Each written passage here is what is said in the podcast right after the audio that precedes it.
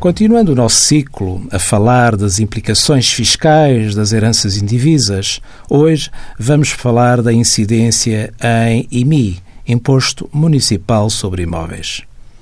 Os imóveis que fazem parte do acervo da herança serão inscritos na matriz pela sua totalidade em nome do autor da herança, o falecido, com o aditamento cabeça de casal da herança de e com o respectivo número de identificação fiscal até que seja efetuada a respectiva partilha, altura em que será atualizada a matriz em conformidade.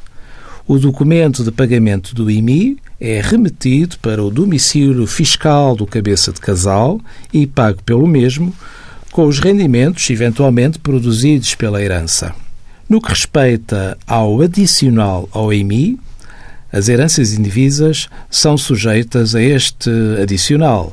No entanto, a sujeição ao AIMI pode ser afastada se, cumulativamente, o cabeça de casal da herança apresentar uma declaração identificando todos os herdeiros e as correspondentes cotas de 1 a 31 de março e todos os herdeiros, por sua vez identificados, confirmarem as respectivas cotas através de declaração apresentada por cada um deles de 1 a 30 de abril.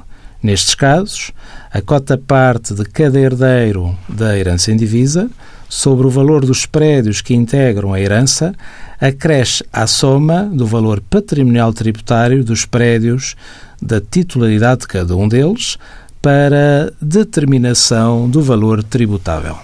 Envie as suas dúvidas para conselhofiscal.tsf.occ.pt.